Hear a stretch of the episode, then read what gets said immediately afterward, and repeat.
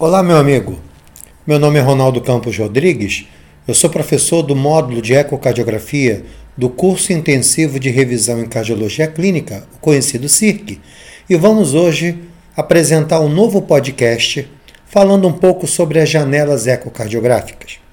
Nós sabemos que durante a prova de título de especialista em cardiologia podem aparecer imagens e essas imagens estáticas podem tentar identificar se você conhece ou não alguma estrutura apontada por uma seta em uma das questões.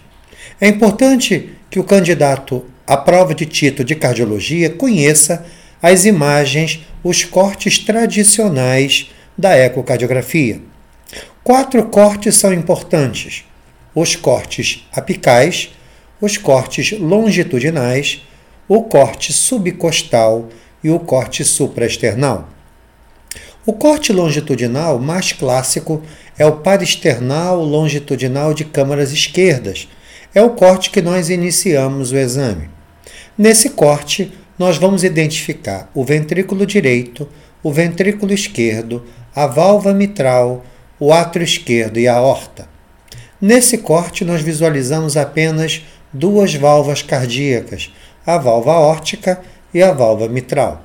Então vejam, a partir de um corte longitudinal, eu posso identificar uma doença do ventrículo esquerdo, posso identificar uma doença do ventrículo direito, posso identificar uma doença da válvula mitral ou da válvula órtica. Podemos identificar também paredes do ventrículo esquerdo grossas, como a hipertrofia concêntrica. Podemos identificar um ventrículo aumentado de tamanho, podemos identificar dilatações ou até mesmo dissecção da horta ascendente. Mas vejam, nós não podemos identificar doenças da válvula tricúspide e muito menos da válvula pulmonar. Essas válvulas não são identificadas a partir do corte longitudinal. Outra coisa importante é lembrar que nesse corte, as paredes do ventrículo esquerdo que são visualizadas são duas: a parede anteroseptal e a parede inferolateral. A parede anteroseptal é vascularizada pela artéria descendente anterior e a parede inferolateral vascularizada pela artéria circunflexa. Nesse corte, nós podemos ver um prolapso da válvula mitral.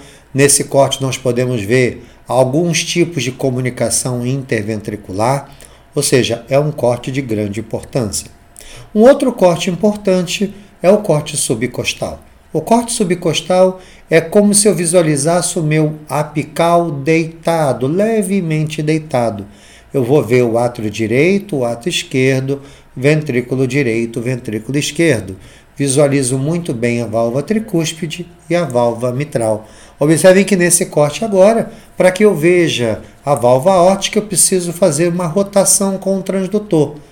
E lembrando que o corte subcostal ele é um corte de grande importância para identificar um derrame pericárdico. Ele é muito importante na identificação de uma veia cava dilatada em um paciente hipervolêmico.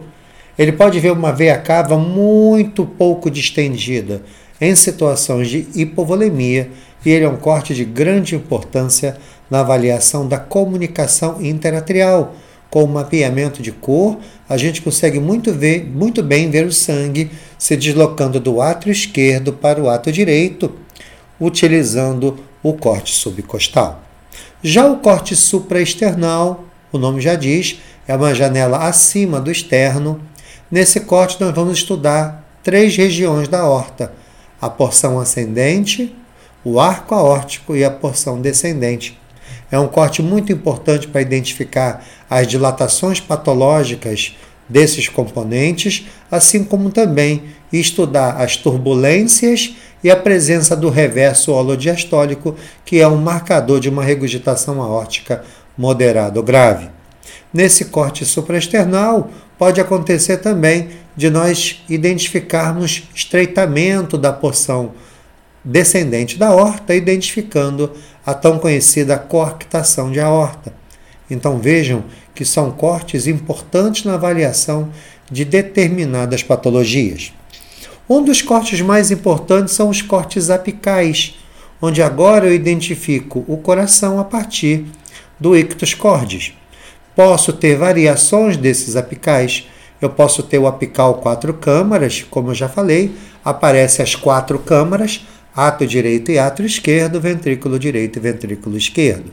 Se eu fizer uma rotação anti-horária, eu agora não vejo mais o lado direito. Então ele, ele muda o nome para o apical duas câmaras.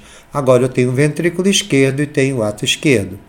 E se eu fizer uma rotação anti-horária maior um pouco, eu identifico o apical de três câmaras, conhecida como apical longitudinal. Eu continuo vendo o ato esquerdo e o ventrículo esquerdo, só que agora eu também consigo identificar a horta. Então vejam que é importante que vocês façam pequenos estudos, pequenos desenhos, tentando identificar a partir do corte longitudinal, a partir do corte subcostal, a partir dos cortes apicais e a partir do corte supraesternal, quais são as estruturas que eu posso identificar por esses cortes e quais são as patologias que comumente são identificadas através de cada uma das janelas ecocardiográficas. Tiverem alguma dúvida, gritem pela gente. Um grande abraço e o nosso próximo podcast vai falar um pouco sobre o papel do ecocardiograma na estenose mitral, não somente para o diagnóstico, não somente para avaliar a possibilidade de uma intervenção percutânea, mas também para identificar se o procedimento realizado teve um bom sucesso ou não. Aguardo vocês. Um grande abraço.